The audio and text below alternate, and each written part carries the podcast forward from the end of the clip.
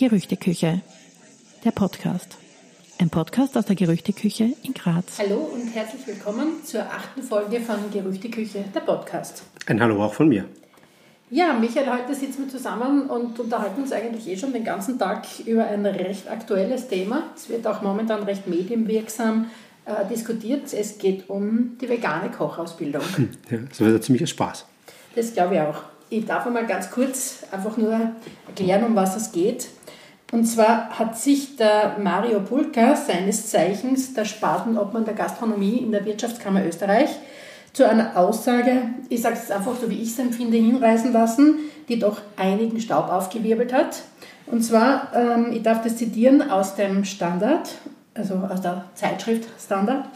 Was bitte soll ein veganer Koch drei Jahre lang lernen, gibt Mario Pulka, Österreichs oberster Gastronomievertreter, zu bedenken. Früher oder später gehe einem der Lehrstoff aus. Abgesehen davon, dass kein Bäcker auf die Idee komme, eine eigene Lehre für Pizza- oder Fladenbrotbäcker zu kreieren.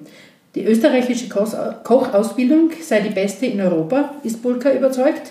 Unsere Leute sind international heiß begehrt. Ihre Fertigkeiten auf die fleischlose Küche zu reduzieren hieße, ihre Ausbildung zu verwässern und das hohe Niveau zu senken. Das wäre völliger Unsinn. Tja. Was sagst du da dazu? Nein, man, man muss natürlich grundlegend eins ganz klar sagen, dass das immer zwei Seiten einer Medaille sind. Ähm, es ist natürlich mal ganz schnell was gedruckt, das muss man auch sagen. Wenn irgendwelche Äußerungen im Eifer des Gefechts fallen und ich nehme mal schwer an, dass da ähm, sehr, sehr differenziert gestritten wurde zu diesem Thema in diesen Sitzungen. Dass da Äußerungen fallen, ist klar. Die Äußerung an sich ist halt eigentlich unsinnig und schlicht und ergreifend nicht wahr. Das muss man auch sagen. Also das ist totaler Blödsinn, dass Spezialisierung keinen Sinn machen würde und dass jeder Koch vegan kochen kann, nur weil er eine Kochausbildung gemacht hat. Wenn es so einfach wäre, dann könnte jeden, jeden Tag überall hingehen essen. Mhm. Ähm, er sagt ja auch eben sinngemäß, dass jeder ausgebildete Koch kann auch vegan kochen, aber umgekehrt, also jeder vegan Koch würde nicht österreichisch kochen können. Ja gut, das ist natürlich, sag ich mal, eine, zwangsläufige Geschichte. Das ist nicht ganz klar. Der, der wirklich nur vegan kochen lernt, lernt natürlich jetzt, sage ich jetzt mal, nicht ein Schnitzel zu braten, lernt natürlich jetzt nicht einen Tafelspitz zu machen.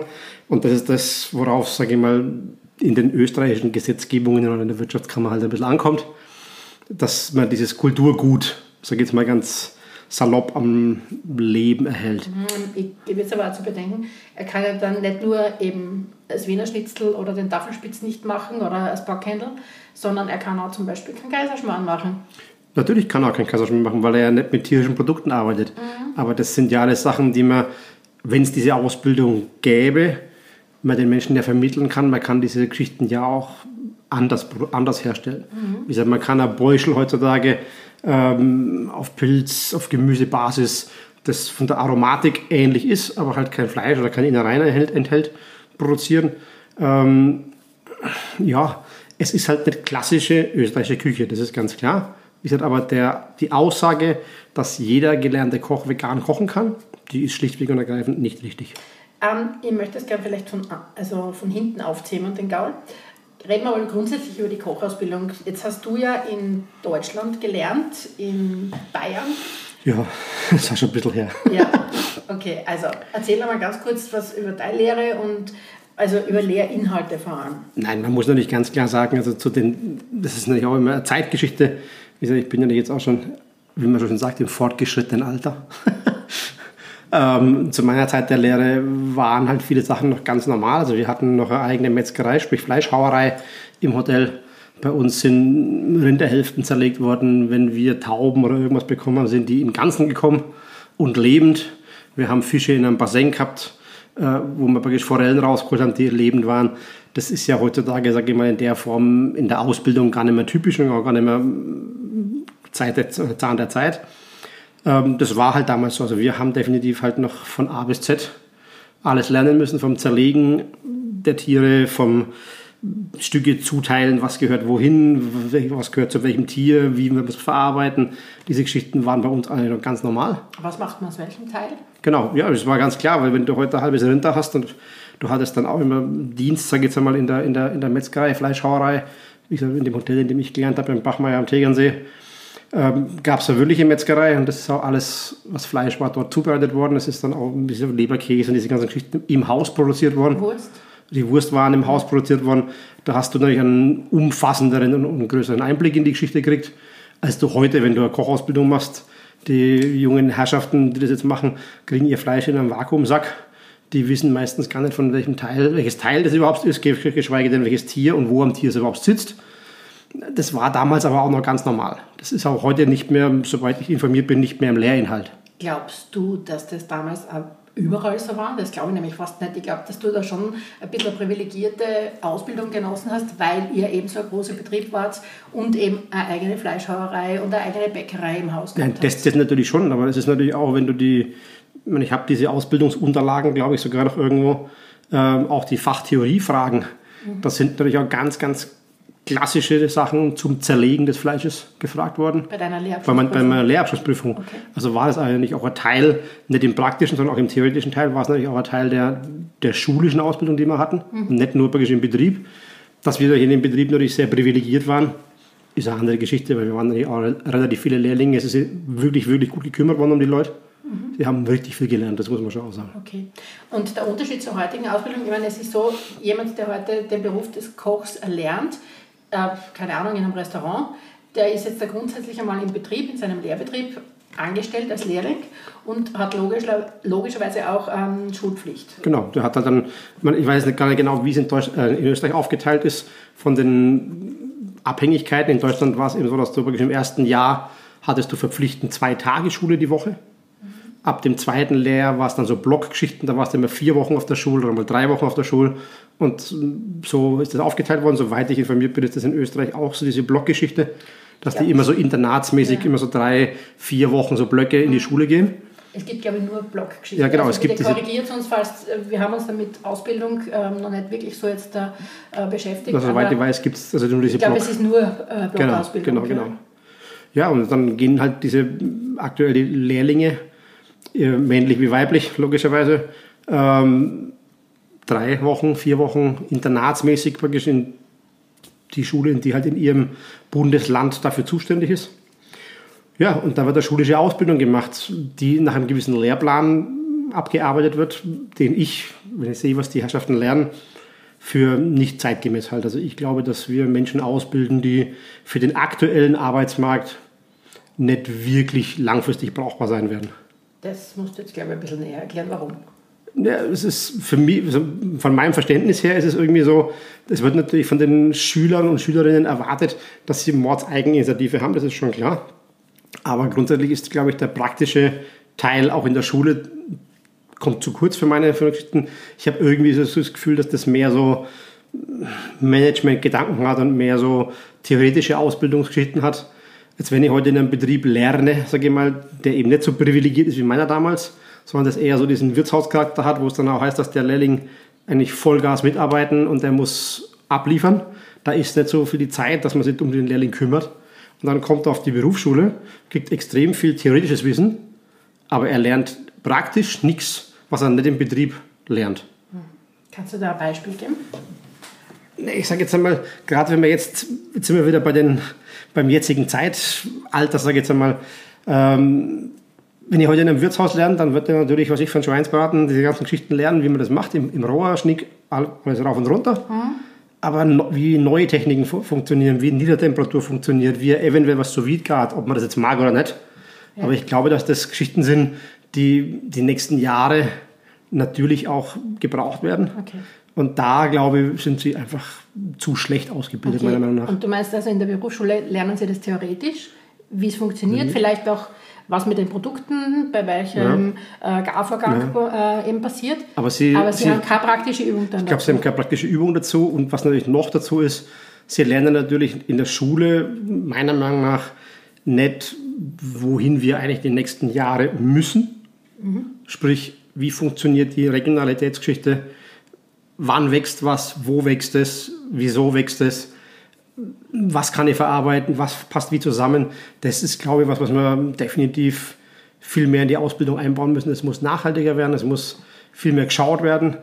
Das sind so Sachen, die, glaube ich, viel, viel wichtiger werden in den nächsten Jahren. Und das ist halt einfach in dem Lehrplan anscheinend nicht vorhanden. Mhm. In der Form, in der wir es brauchen. Aber grundsätzlich ist es im aktuellen Lehrplan wohl so, dass ähm, also die Zubereitung von tierischen Produkten definitiv verankert ist. Natürlich, wie gesagt, es ist ja so, du musst ja in der aktuellen Lehrprüfung ähm, praktisch am Ende dann ähm, ein Menü kochen. Und das ist, soweit ich das überblicken kann, immer mit einem Fleisch- oder Fischgericht verbunden. Mhm. Das ist immer mit tierischen Produkten verbunden. Mhm. Also es bleibt am anderen gar keine Chance. Der sagt von wegen, er möchte keine tierischen Produkte verarbeiten. Der hat in der aktuellen Ausbildung eigentlich relativ wenig Chance, Prüfung abzulegen, weil er das dort verarbeiten müsste. Mhm. Jetzt ist es so, wenn jetzt jemand aus Überzeugung vegan lebt und den Beruf des Kochs erlernen möchte? Dann müssen wir ihn leider wegschicken. Mhm. Weil, wie gesagt, weil das natürlich, man, es ist in meiner Situation so, ich habe durch mein, meine Lehrabschlussprüfung und die Ausbildereignungsprüfung, die ganzen, ganzen Geschichten, also ich dürfte ja theoretisch Lehrlinge ausbilden. Theoretisch heißt insofern, das darf ich nur, wenn ich ein landestypisches, und da kommt es nämlich, ein landestypisches Fleischgericht auf meiner Karte hätte, das man nachweisen kann, sprich, dass ich dem Kollegen oder der Kollegin ähm, Fleischgerichte auch erklären und zeigen kann. Mhm. Wenn ich das nicht habe, darf ich in meinem Betrieb keinen Lehrling ausbilden. Gut, das erklärt zum Beispiel auch, warum in so vielen, ich sage jetzt einmal Hausnummer griechischen Lokalen, ein Wiener Schnitzel immer angeboten wird. Zum Beispiel. Natürlich, wie gesagt, das macht es natürlich in dem Augenblick, wo ich das nachweisen kann, dass ich landestypische Speisen herstelle, dürfte ich theoretisch einen Lehrling ausbilden. Mhm. Also ist total skurril, aber es ist leider so. Okay, also die Sinnhaftigkeit dessen ja, ist sicherlich äh, ein bisschen antiquiert, oder? Also, ich, ich glaube, dass dieser ganze, das ist, glaube ich, bei Österreich natürlich nicht allein, sondern das ist natürlich auch in Deutschland wahrscheinlich nicht anders, eh, vielleicht eher sogar noch ein bisschen schlimmer. Ich glaube, dass diese ganzen Lehrpläne und diese ganzen vom Bildungsministerium erarbeiteten Lehrinhalte halt einfach die letzten Jahre nicht mit der Zeit gegangen sind. Ich meine, das muss man halt ganz klar sagen, aber das ist ja auch in der schulischen Ausbildung oftmals so, egal in welchem Bereich, dass das halt einfach lange hinterherhinkt hinter dem, was gerade aktuell unsere Zeit widerspiegelt und was wir eigentlich brauchen würden. Sage ich, ich weiß nicht, ob wir es uns leisten wollen oder können, dass wir den Teil der Menschen, die gerne in der Gastronomie arbeiten wollen würden, aber keine tierischen Produkte anfassen, dass wir die wegschicken, wenn wir keine Leute haben. Ja, es ist, ich finde es fatal grundsätzlich. Ähm man muss natürlich auch, was man natürlich auch sehen muss, ist den Mehrwert, den natürlich der ich sage jetzt mal ganz blöd, Gastronom ja hätte. Wenn ich mir jetzt vorstelle, das ist ein Restaurant, nehmen wir XY, bis dato Fleisch, Fischgerichte, alles ganz normal, alles ganz klassisch, alles toll. Und der hat immer wieder Anfragen von Menschen, Gruppe vier, fünf, sechs Leute, A, Veganer dabei. Sagt er, na, können wir nicht machen, so verliere die vier bis fünf Leute. Wenn ich heute eine ausgebildete Fachkraft habe, der das leisten kann, könnte ich diese Gäste ja bewirten also weiß ich nicht, wo wir die Problematik sehen, da aktiv zu werden. Also das ist für mich einfach nicht nachzuvollziehen. Es wäre aber dann jetzt ein rein vegan ausgebildeter Mensch. Ich meine, was kann der, was andere nicht können? Und andersrum aber auch, was kann der nicht, was andere können? Nein, ich glaube mal, es geht, man grundsätzlich einmal ist ja veganes Kochen jetzt kein, kein Hexenwerk. Das muss man mal auch ganz klar sagen. Es geht da halt relativ viel, für, aus meiner Sicht, wir machen das jetzt auch schon ein bisschen, äh, aus meiner Sicht um das Verständnis, wie chemische Geschichten miteinander funktionieren, weil ich ja Bindungen, wenn ich erzeugen muss, das muss cremig werden oder irgendwelche Sachen, ja nicht über Sahne, Eier, Milch, Butter und solche Sachen erreichen kann. Das heißt, ich muss über andere Produkte, über andere Zusammensetzungen, Emotionen erreichen, Bindung erreichen. Und das sind so Geschichten, die der natürlich dann kann. Hm was ja auch ein Mehrwert für einen normalen Koch wäre, mhm. sich mal über den Tellerrand hinaus zu bewegen und zu sagen, na, wir nehmen heute, wir machen es leichter, wir nehmen keine Butter. Nein, wir nehmen keinen Obers und versuchen das Gericht von der schweren Seite, von der kalorienreichen Seite wegzubringen. Weiß ich nicht, ob das äh, so schwierig wäre. Glaube ich ja nicht. Aber gehen wir mal zurück, du hast gesagt, du hast einen Ausbilderschein, also sprich, ähm, du hast die Lehrbefugnis oder beziehungsweise die Befugnis, Lehrlinge auszubilden. Genau. Ähm, ich sage jetzt bewusst dazu für Deutschland. Ich weiß gar nicht, ob. Der ist in Österreich gültig. Ah, okay, gut. Das ist in Österreich gültig. Jetzt äh, könntest du aber keinen Lehrling ausbilden in äh, deiner aktuellen Situation, genau. weil du ja eben kein landestypisches Fleischgericht anbietest. Genau. Jetzt sagen wir mal so, da ist ein Lehrling ähm, und der möchte gerne eine vegane Ausbildung haben. Wer kann ihn denn vegan ausbilden? Ach, Wer von den, von den ganzen momentanen Lehrlingsausbildern, ich sage jetzt einmal rein bei uns in Graz, Umgebung, Steiermark, könnte das? Ke- Keiner. Es ist aktuell ja nicht möglich. Es ist aktuell insofern nicht möglich, weil kein Lehrinhalt definiert ist. Ah, ja. Wir haben jetzt eine große, eine große Diskussion über vegane Kochausbildung, aber es ist ja bis dato noch nicht einmal der Anfang gemacht. Ich sage jetzt einmal, es ist angefangen worden irgendwo in der Mitte, eine Diskussion, um eine Ausbildung anzufangen. Und wir fangen an eine Diskussion, wie viele Lehrlinge müssen wir haben, damit wir den Beruf überhaupt anerkennen können. Was, wo soll der lernen? Wer soll das Ausbild der Ausbildungsbetrieb sein? Über alle diese Geschichten diskutieren wir. Aber wir haben noch kein, ich habe noch kein einziges Mal, und das soll jetzt anscheinend bis zum Jahresende stattfinden, gehört, dass sich irgendeiner hinsetzt und einen Lehrinhalt definiert. Weil ich, das ist ja das gleiche wie bei der Fleischküche oder bei der normalen Kochausbildung. Da gibt es ja einen Lehrplan, den ich als, Lehr als Lehrbetrieb erfüllen muss. Das heißt, ich muss dafür sorgen, dass der, wenn er zur Prüfung geht, alles das kann. Das ist ja bis dato in der veganen Küche noch gar nicht, noch gar nicht definiert, was ich ihm beibringen müsste. Und dementsprechend darüber zu reden, wer es leisten kann, ist vollkommen zweitrangig, bevor wir nicht wissen, was wir ihnen beibringen sollen. Ja, mag aber auch sein, dass es eben genau mit der Aussage vom Herrn Bulka in Zusammenhang ähm, liegt, dass er eben sagt, jeder ausgebildete Koch kann vegan kochen. Glaubst du das? Nein, das glaube ich nicht. Wie gesagt, wir haben wir gerade im Intro, sag ich jetzt mal mehr oder weniger, ähm, wenn das so einfach wäre, könnte ich heute in Graz am Abend zur Tür rausgehen, könnte mir dich an die Hand nehmen und könnte sagen, so, jetzt gehen wir heute Abend essen und wir essen heute Abend vegan und wir gehen in irgendein Lokal rein und sagen, so, ich würde jetzt gerne drei Gänge vegan essen. Würde ich mal sagen, dass ich in 80% aller Lokale einen Salat kriege?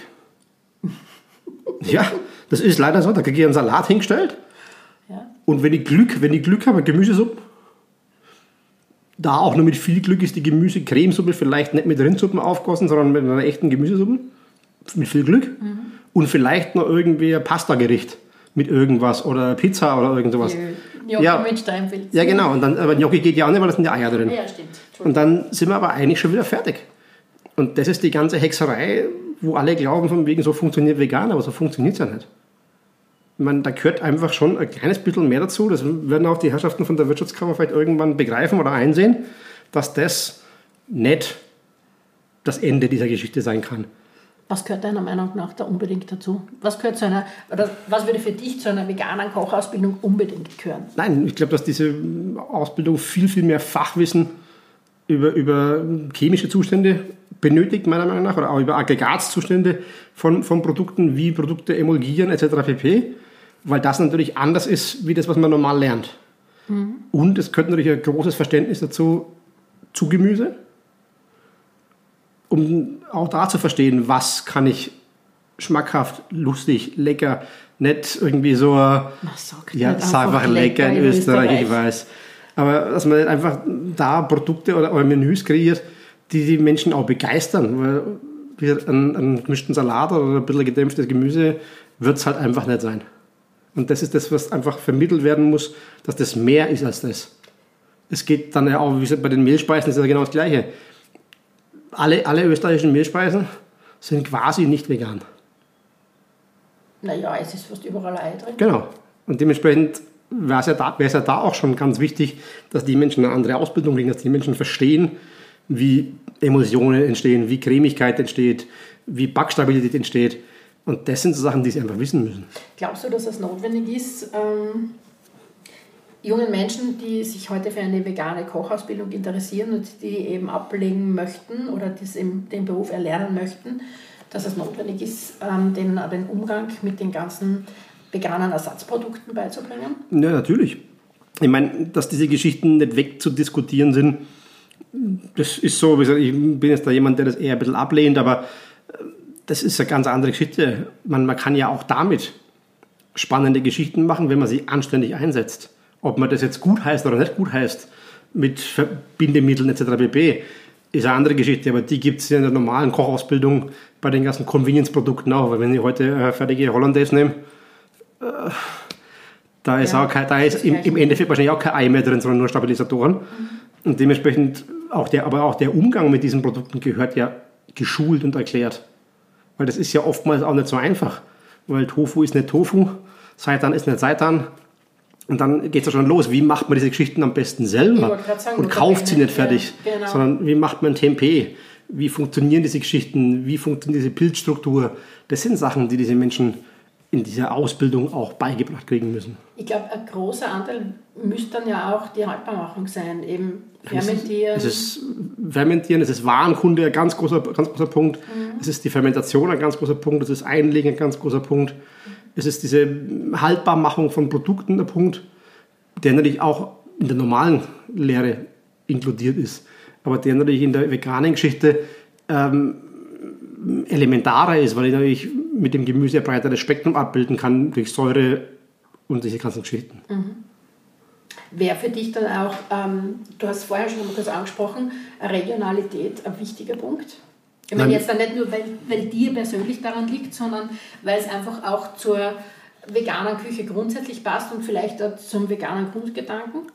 Nein, ich sage jetzt einmal, dass dieser, dieser Gedanke der veganen Ernährung für mich, das ist aber nur für mich, einhergeht natürlich mit einer gewissen Gedanken von Nachhaltigkeit und von damit auch Regionalität. Ähm, das fällt für mich ein bisschen unter den Punkt, dass da einfach eine andere Warenkunde wichtig ist als im normalen, in der normalen Kochausbildung. Mhm. Weil die Produkte ja eventuell auch andere sind. Mhm. Weil ich weiß nicht, wie viel ähm, Köche in ihrer Kochausbildung mit Einkorn, mit Grünkern und diesen ganzen Geschichten konfrontiert werden, die aber ja in der veganen Ausbildung schon immer wieder, äh, im veganen Kochen immer wieder vorkommen. Und das sind jetzt nur so Kleinigkeiten. Ich glaube, dass da die Warenkunde auch eine ganz andere sein muss. Glaubst du, dass es ähm, vielleicht auch notwendig wäre, zu so einer Ausbildung auch das theoretische Wissen ähm, den Lehrlingen anzueignen, äh, mitzuteilen, dass ein Veganer, der heute bewusst auf Fleisch verzichtet, aber trotzdem Geschmack und Geruch von Fleisch oder Fleischprodukten haben möchte. Weil es ist ja eigentlich, wenn man so schaut, immer wieder die erste Diskussion, die es gibt. Vollkommen egal, wenn jetzt da, keine Ahnung, Goldplatzprodukte fallen mir jetzt zum Beispiel ein, die machen recht gute Werbung und die erste Frage und die am meisten gestellte Frage ist doch immer darunter, warum muss etwas Veganes nach Fleisch riechen, nach Fleisch benannt werden, nach Fleisch schmecken. Also meinst du, wäre es auch notwendig, dass man im Sinne dieser Ausbildung oder ähm, ja, nachdem du ja da einen Lehrplan auch neu aufstellen müsstest, die Gelegenheit beim Schopf packt, dass man die Dinge anders benennt? Oder können die eh wie Fleischprodukte auch heißen? Kann eine vegane Wurst auch Wurst heißen? Ja, ich meine, ganz ehrlich, wenn das ausschaut wie eine Wurst, warum soll es nicht heißen wie eine Wurst? Ich meine, das muss man mal ganz klar sagen. Ich meine, ich bin da jetzt auch vielleicht nicht so, nicht so dogmatisch, dass ich sage, von wegen Hafermilch darf nicht Hafermilch heißen, sondern muss Haferdrink heißen. Natürlich ist keine Milch drin in dem Fall. Ja, Sonnenmilch ist auch ja, Milch. Aber wie gesagt, äh, genau, Sonnenmilch ist auch keine Milch und es gibt so viele andere Kleinigkeiten. Aber natürlich sollte in dieser Ausbildung natürlich auch ganz klar darauf eingegangen werden, dass der Konsument, den dieser Koch ja nachher auch bekochen soll, sprich der Gast, mhm. der natürlich mit, oftmals auch mit einer Erwartungshaltung kommt, dass das schmecken soll wie Fleisch. Weil das natürlich auch so ist, dass niemand auf diesem Planeten als Veganer geboren wird. Das ist einfach so. Das muss man ganz klar sagen. Das weiß ich gar nicht. Ja, wie gesagt, man ist Muttermilch vegan. Wahrscheinlich nicht. Ist ja Milch. Genau, also da geht es ja schon los. Also der wird ja nicht als Veganer geboren an sich. Und die meisten ähm, sind, leben ja auch die ersten paar Jahre ihres Lebens in Familien, die nicht vegan, also auch die Kinder nicht vegan, wie immer die, sage ich mal, der Großteil vielleicht. Aber was ich oftmals auch höre, ist diese Thematik, dass natürlich diese Menschen irgendwann mal auch Fleisch gegessen haben, vorher. Mhm. Und die diesen Geschmack natürlich vermissen. Sie wollen das Tierleid nicht, mhm. aber eigentlich hat ihnen der Leberkäse schon geschmeckt. Mhm. Also brauche ich irgendwas, was schmeckt wie Leberkäse, aber keiner isst. Aus ausschaut, riecht Aus ausschaut und riecht und schmeckt die Leberkäse, weil das hätten sie natürlich gern, weil sie haben es ja früher auch gehabt. Aber es darf nicht aus einem tierischen Produkt sein. Wenn ich das weiß, kann man da ja dagegen arbeiten. Also man kann ja mit ganz, ganz vielen, ob jetzt mit Sachen räuchern oder irgendwas, auch diese, diese speckigen Aromatiken erreichen. Das ist ja alles möglich. Mhm. Ob man das dem Koch in der veganen Ausbildung beibringen muss, das weiß ich nicht, weil man bringt es ja dem Koch in der normalen Ausbildung auch nicht bei. Okay. Was der Gast will, interessiert mhm. in, der, in, der, in der normalen Ausbildung niemanden, sondern interessiert der Lehrplan.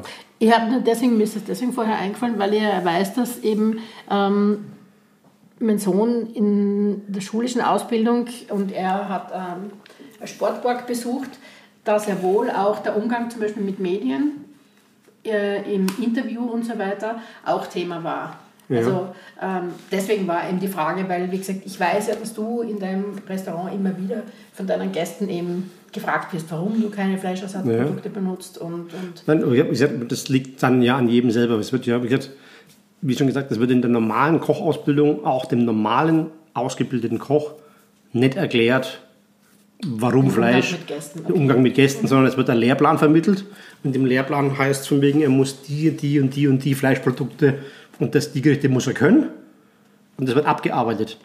Weil da wird auch nicht hinterfragt, warum irgendwas ist, sondern es steht im Lehrplan, er muss können Fleisch braten, Fleisch schmoren, Fleisch, was ich, backen, frittieren, das muss er alles können, mhm. aber es wird nicht erklärt oder nicht, auch, nicht, auch nicht gelehrt oder in irgendeiner Form hinterfragt, ob er dem Gast erklären kann, warum so ist. Das ist ja nicht Bestandteil der Ausbildung. Mhm.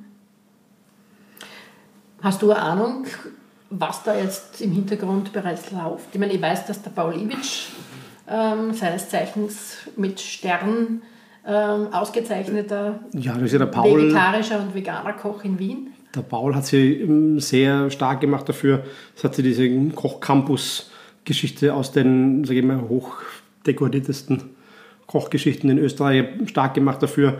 Es ist wohl aktuell so, dass diese letzte Sitzung, wo diese teils fatalen Worte wohl gefallen sind, ähm, so auseinanderging, dass die grüne Wirtschaft sprich der Herr Kollege, der das in die Wege geleitet hat, der den Antrag gestellt hat, dass da jetzt ein Lehrplan erarbeitet werden soll bis zum Jahresende, weil sie wohl auch drauf gekommen sind, dass ohne Lehrplan der Rest mal keinen Sinn macht und man sich dann im Herbst wieder trifft. Mhm. Ich finde es halt schade, wenn diese Geschichte jetzt, sage ich mal, eine normale Kochausbildung dauert drei Jahre, wenn das so lange dauert, bis wir einen Jahrgang wieder weggeben haben, bis wir mal zu einer Idee oder Lösung kommen und nicht einfach mal ein Projekt starten, das mal ausprobieren. Weil ich glaube, dass wir uns weltweit eine Chance vergeben, wenn wir nicht aus dem Pott kommen. Mhm.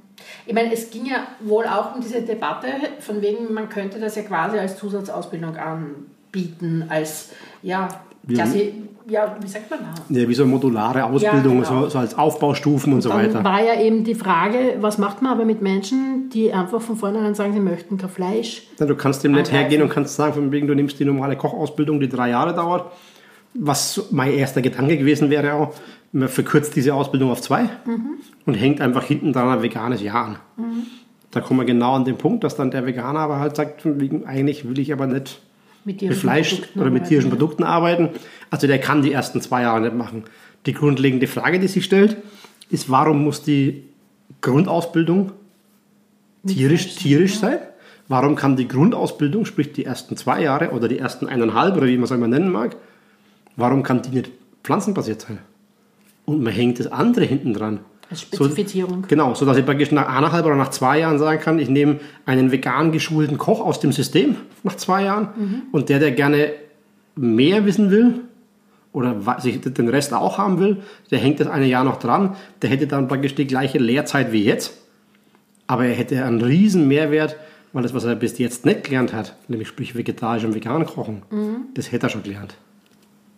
Mhm. Von Anfang an der Aufschrei ist, glaube ich, sehr, sehr groß in der Kochgemeinschaft. Ja, ich glaube, dass das halt allgemein ein bisschen schwierige Geschichte ist, weil natürlich dann ähm, derjenige, der heute ein Wirtshaus betreibt, irgendwo am Land und einen Lehrling ausbildet, der natürlich gerne hätte, dass der Lehrling das lernt, was er bei ihm ja im Betrieb brauchen kann. Und zwar von Anfang an. Weil der mhm. muss ja im Betrieb quasi aktiv mitarbeiten als echte Kraft. Und wenn der dann die ersten zwei Jahre lang ein Stücke Fleisch in der Hand gehabt hat und soll dann, was ich, an Tafelspitz ansetzen, soll er Suppen ansetzen, soll, soll, soll und kann es nicht, weil er es noch nie gesehen hat? Weiß ich nicht. Naja, ich glaube aber, dass grundsätzlich jemand, der sagt, er ist vegan und er weigert sich mit tierischen Produkten zu arbeiten, ja sowieso eine Lehrstelle in, ähm, ich sage jetzt einmal, ja. Wirtshaus eher nicht Ja, ja, na, das, das schon, aber es wäre ja in der gleichen Klasse der normale Koch, der nachher die, das, das Jahr darauf macht, der wäre ja in der gleichen Klasse. Der würde ja im ersten Jahr oder die ersten eineinhalb Jahre ja auch nur Gemüse lernen. Ja, in der und Schule. in der Schule. Und jetzt sind wir mal so, dass wir nicht das Tolle haben, was ich gehabt habe. Wir waren 54 Lehrlinge, das muss man halt auch mal ganz klar sagen. Mhm. wo sich einfach gekümmert wurde, dass die was können. In einem kleinen Wirtshaus habe ich einen Lehrling und der muss eigentlich eine volle Arbeitskraft ersetzen, wenn wir ganz ehrlich sind. Und der muss vom ersten Tag an mitarbeiten. Und der lernt dann die ersten zwei Jahre nur, wie man Gemüse behandelt und kommt aus der Schule zurück und der Kollege im Wirtshaus erklärt ihm dann ähm, das und das und das. Was hast du denn gelernt in der Schule? Und er sagt von wegen, ja, ich weiß jetzt, wie man vegane Mayonnaise macht. Ne? Das wird dem Herrn Kollegen, der den Tafelspitz kochen will, nicht weiterhelfen. Dass der erst im dritten Lehrjahr wirklich mit Fleischprodukten oder mit tierischen Produkten arbeitet. Mhm. Ich glaube, dass da all, bei all dieser Debatte, sage ich mal, sind die persönlichen Befindlichkeiten, glaube ich, unser Hauptproblem. Mhm. Dass wir einfach nicht in eine einfach sachliche Diskussion kommen, sondern dass die Befindlichkeiten von A und B so groß sind, dass man immer aneinander gerät, weil sich der eine oder der andere immer beleidigt fühlt. Ja, das ist jetzt auch definitiv nichts, was wir beide hier bei uns zu Hause am Küchentisch irgendwie lösen werden. Ne? Nein, nein, ganz sicher nicht. Nein, nein, sehr viel drüber, nein, ganz ne? sicher nicht. Ähm, wie schaut es denn eigentlich mit den Leuten aus, die eine Zusatzausbildung machen? Ich bilde mir ein, du kannst heutzutage Zusatzausbildungen machen, wenn du vorweisen kannst, dass du in dem Beruf auch ohne eine abgeschlossene Lehre äh, einen gewissen Zeitraum gearbeitet hast, nachweislich. Ja, ich meine, du kannst in der Gastronomie eine äh, Lehrabschlussprüfung machen, wenn du, es müsste lügen, drei oder fünf, ich glaube es sind drei, wenn du drei Jahre in der Küche gearbeitet hast, das nachweisen kannst. Als Hilfskoch oder als, Hilfskoch, als Ahnung, Salatwäsche. Oder, oder auch als ungelernte Kraft, die einfach, die mhm. ich, wenn ich heute jemanden einstelle bei mir und der bei mir drei Jahre lang in der Küche arbeitet als ungelernte Kraft mhm. und ich ihm das nachher bestätige, dass er das getan hat, dann dürfte er theoretisch Nein, er darf auch praktisch nein, zur nein, Prüfung antreten. Also er, darf ja. zur Prakt zur, er darf zur LAB antreten, ganz mhm. normal. Er muss halt natürlich den er, Lehrinhalt dann er muss, er, also muss, er muss den Lehrinhalt halt können, weil mhm. man praktisch würde sie wahrscheinlich bestehen weil das wird das kleinste Problem sein, wenn er drei Jahre lang in der Küche gearbeitet hat. Dann hat er wird, schon mal ein Messer. Hat er schon mal ein Messer gehabt, er hat schon mal Fleisch braten, bla bla bla, etc. pp. Also das würde er ja können. Das besteht auf, sage jetzt einmal, wohl.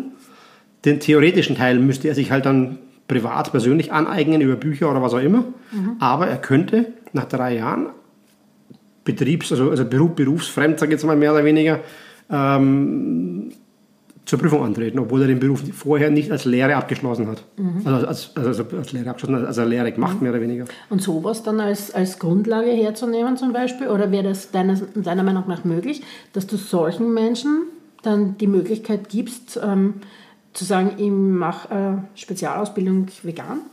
Ja, natürlich. Das ist eigentlich genau die Geschichte, über die ich gerade aktuell mit der, mit der Wirtschaftskammer, also Wirtschaftskammer, mit der, mit der Wifi mhm. diskutiere ähm, dass man auf der einen Seite dem gelernten Koch, der sich weiterbilden möchte, wie, wie eine Zusatzausbildung zum diätisch geschulten Koch oder was auch immer, dass man eine Zusatzausbildung anbietet, wo der praktisch vegane Lehrinhalt vermittelt kriegt, auch mit einem Diplom. Und da wäre natürlich jetzt gerade die Thematik, dass man das natürlich auch demjenigen anbieten sollte, mhm. der praktisch drei Jahre Küchenpraxis hat.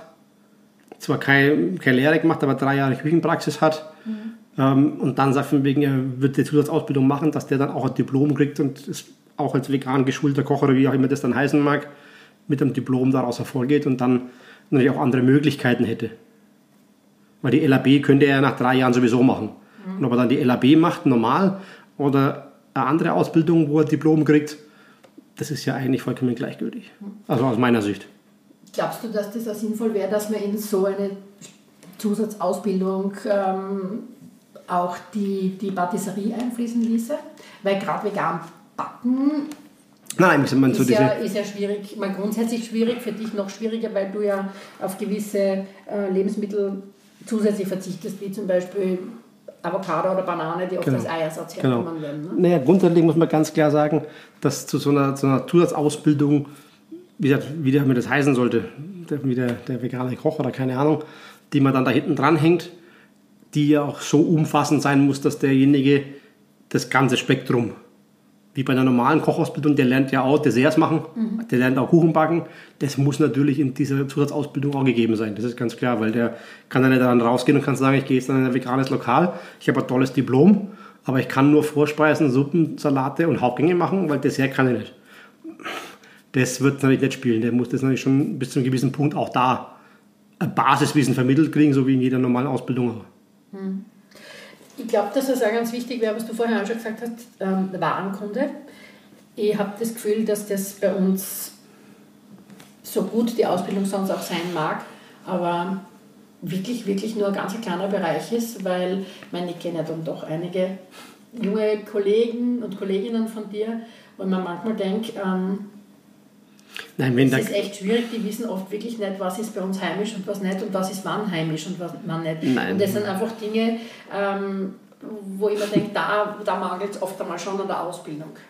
Ja. Oder vielleicht ist es auch dem geschuldet, dass es einfach bei uns jeder gewohnt ist, dass alles zu jeder Zeit verfügbar ist. Das ist, glaube ich, der größte Gedanke. Das war ja die letzten Jahre, sage jetzt mal so, dass es im Prinzip wurscht war. Du hast immer alles kaufen können zu jeder Zeit. Mhm. Und es natürlich auch so ist, dass natürlich diese Berufsschulen in dem Sinn ja nicht Rücksicht nehmen können auf saisonale Geschichten, weil der geht jetzt vier Wochen in die Schule und ich soll in den vier Wochen sollte er am besten Spargel lernen, er sollte aber gleichzeitig auch Äpfel und Birnen lernen. Mhm. Und ob es das jetzt alles gleichzeitig gibt oder nicht, ist der Schule ist immer grundlegend wurscht. Mhm. Das war eine Annahme. Wie gesagt, bin ich mir, das würde ich jetzt auch nicht beschwören, aber das ist so die Annahme, die ich habe. Und dementsprechend muss man sich halt dann, dann, dann fragen, ob das Sinn macht in der Form. Aber natürlich soll es schon so sein, dass die Warenkunde wahrscheinlich auch im normalen Lehrberuf des Kochs eine Spur zu kurz kommt. Mhm. Aber wie gesagt, das ist auch die, über die Jahre einfach geschrumpft. Wie gesagt, bei uns ist noch abgefragt worden, Fleischzerteilung, wie mhm. wird der Rind klassisch zerteilt, wo ist die Schulter, wo ist das, wo ist rauf, wo ist runter. Ähm, das waren Sachen, die waren bei uns in der theoretischen Prüfung.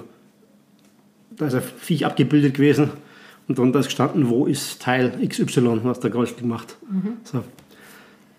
Das wird ja heute alles nicht mehr gefragt, weil es nicht mehr wichtig ist. Sie machen kein Mayonnaise mehr, weil Fischeier sind verboten aufgrund von ja, Hygienebestimmungen, oh, Hygienebestimmungen ja. Salmonellen. Das, ist, das sind ja Sachen alles, die haben sie über die Jahre ja auch verändert und entwickelt. Aber das, glaube ich, ist eine Entwicklung, die in die falsche Richtung gegangen ist. Ich denke, da bin ich ganz bei dir, weil ich denke mir so oft, ähm, wenn wir beide sobald es draußen zu grünen beginnt, anfangen durch den Wald zu kriechen und im Prinzip eigentlich schon fast bis der erste Schnee liegt, weiter kriechen das, das ganze Jahr lang. Meine, allein wie viel Arbeit es ist, solche Produkte zu suchen, zu sammeln, ähm, zu bestimmen, Kräuter, keine Ahnung, also Wildkräuter in dem Sinn oder auch pflück mal einen Liter Heidelbeeren. Ja, aber ich glaube, dass das einfach, man muss aber eins sagen, soll eine Grundausbildung das leisten. Vielleicht nicht unbedingt in der Schule, aber vielleicht im Betrieb? Weiß Im, ich nicht. Im Betrieb hat es keiner Zeit dafür. Nein. Man muss ganz klar sagen, man, ich glaube, man muss aus, diesem, aus dieser mm, blauäugigen Welt raus, dass in einem, aktuell in einem, in einem Betrieb der Lehrling nicht der Arbeitskraft ist. Okay. Also, wie gesagt, wir haben keine Leute. Mhm. Das muss man sich immer ganz klar vor Augen halten und ich glaube nicht, dass da großartig Zeit ist, mit dem Lehrling dann draußen vor die Tür zu gehen und draußen Heidelbeeren zu sammeln. Auf der anderen Seite liegt es aber auch daran, der Lehrling muss natürlich auch Interesse daran haben. Ja, da geht es ja auch schon wieder los. Weil wenn ich heute dann sage von wegen, an, deinem, an, an, meinem, an meinem freien Tag, schnappe ich den Lehrling und sage, pass auf, du hast heute auch frei, wir zwei gehen in den Wald. Sagt der Lehrling, du kannst mir mal. Mhm. Im Normalfall, weil ich habe eh genug gearbeitet, ich habe Freiheit. Mhm. Ich will meine Kumpels treffen, will nicht mit dir durch den Wald rennen. Stimmt. Das muss, hängt immer ganz, ganz stark von der, von der Person natürlich ab.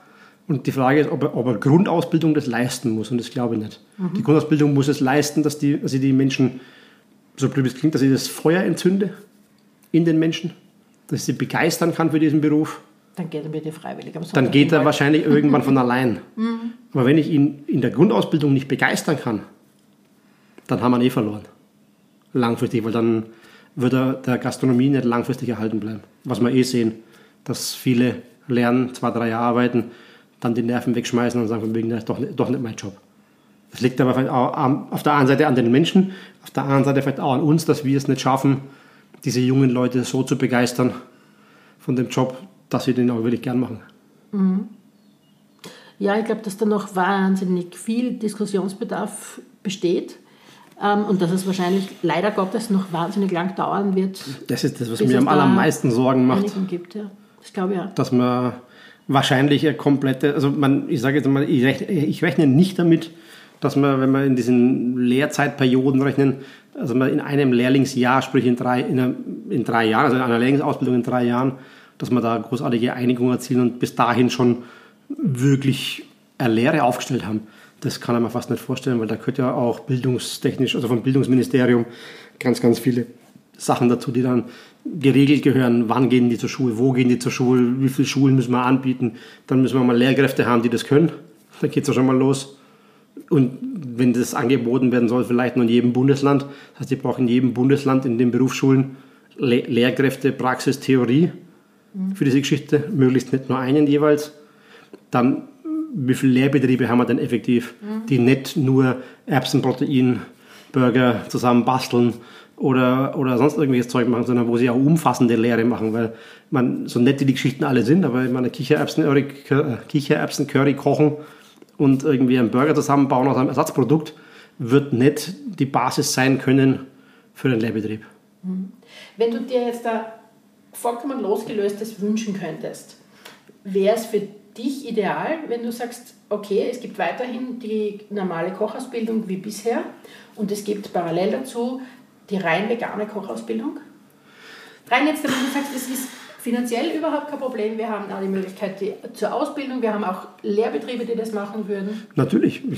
Ich, glaube, dass es ähm, für die, auf, die, auf die nächsten zehn Jahre gerechnet, sage ich, dass Österreich eine unfassbare Vorreiterrolle einnehmen können, wenn wir es wenn schaffen könnten, das auf die Füße zu bringen. Mhm. Ich hätte auch schon, also mir persönlich, sag ich mal, Stein vom Herzen fallen wäre, schon, ist schon, klingt jetzt blöd, aber wäre es ja dann auch schon Geschichte, wenn wir es schaffen, wenn wir es nur schaffen würden, das irgendwie in irgendeiner Form, Form modular zu schaffen. Es muss gar keine eigene Geschichte sein. Wenn wir es wirklich schaffen würden, dass man das umdraht, mhm. dass man aus der Kochausbildung eine modulare Ausbildung macht, die einfach pflanzlich startet und in die andere Richtung weitergeht, dann müsste man keinen neuen Lehrberuf schaffen, sondern wir könnten wie bei einer Elektriker-Ausbildung, Elektronikerausbildung, der nach zwei Jahren Betriebselektriker ist und im dritten Jahr dann, dann, dann ein Diplom kriegt, wo drauf steht Energieanlagenelektroniker. Mhm. Der macht von Haus aus einmal eine Ausbildung zum Energieanlagenelektroniker und wenn er nach zwei Jahren sagt, nur ich habe eigentlich keinen Bock mehr, mir reicht es, dann kann er nach zwei Jahren als Elektriker aussteigen. Mhm. Und warum was schafft man sowas nicht? in unserer Kochausbildung, dass man sagt, wir drehen das um. Dann müssen wir keinen neuen Beruf schaffen, wir müssen nicht so viel an der Infrastruktur ändern und so viel an dem, an dem Drumherum ändern, wenn wir einen wirklich neuen Beruf schaffen wollen. Das heißt, wir müssen 25 Lehrlinge pro Lehrjahr zusammenbringen, sonst wird es nicht als neuer Beruf anerkannt. Da ja. geht es schon los. Zusätzlich ist, glaube ich, das Problem, wenn die Möglichkeit jetzt da in dem Bundesland, in dem sich der Lehrbetrieb befindet, nicht gegeben ist, dass die Internatskosten ja, irgendwie ja. vom Betrieb übernommen werden müssen. Das ist eine Geschichte, wo ich mich auch nicht so hundertprozentig auskenne, wo ich auch immer so, klingt so blöd, Halbwissen. Aber was ich so gehört habe, ist das wohl recht kompliziert, wenn ich heute sage, von wegen, mein Lehrling soll der, aus der Steiermark, soll nicht in der Steiermark, sondern soll in Glesheim in Salzburg in die Schule gehen, dann müsste ich dafür aufkommen, dass die Internatskosten bezahlt ja, werden. Ja, aber ist es nicht jetzt so, wenn es die Möglichkeit im eigenen Bundesland gibt, dann besteht die Möglichkeit ja, dass es eh von, quasi genau. von, von, von, von der staatlichen Seite genau, übernommen wird. Genau. Aber wenn du unbedingt haben möchtest, dass das eine andere Ausbildung ist, dann kommst bitte selber dafür auf. Ich meine, das verstehe ich ja, aber wenn jetzt da die Möglichkeit, die Möglichkeit gar nicht gegeben ist. Ja, aber das Gesetz ist halt Gesetz. Weißt du? Und das, was ich vorhin gemeint habe, das gehören halt so viele bildungstechnische, die vom Bildungsministerium dahinter liegen, die dann auch mit verändert gehören. Das gehört dann nicht nur der Betrieb, der, der Lehrlings- die Ausbildung geplant, sondern es mhm. ja dann auch das ganze Ding reformiert. Und deswegen sage ich, wird es wahrscheinlich ewig dauern. Mhm. Und wie siehst du das? Es gibt doch ähm, diese Ausbildung, ich habe aber keine Ahnung davon. Ähm, ich weiß nur, dass sie eigentlich grundsätzlich rundherum belächelt wird, zum veganen Ernährungsberater, dass man an die zum Beispiel ankoppelt und sagt, okay, ähm, machen wir das gemeinsam mit veganem Koch? Das ist, halte ich für extrem schwierig, okay. weil wenn man sich diese Lehrinhalte anschaut, die die da lernen, ist das irgendwie, ich weiß nicht, das hat irgendwas mit Ausbildung für Hausfrauen zu tun. Also ich habe mir, das, hab mir das mal angeschaut. Das ist gar nicht despektierlich gemeint in irgendeiner Form, aber das ist irgendwie so, ich weiß nicht, so Malen nach Zahlen.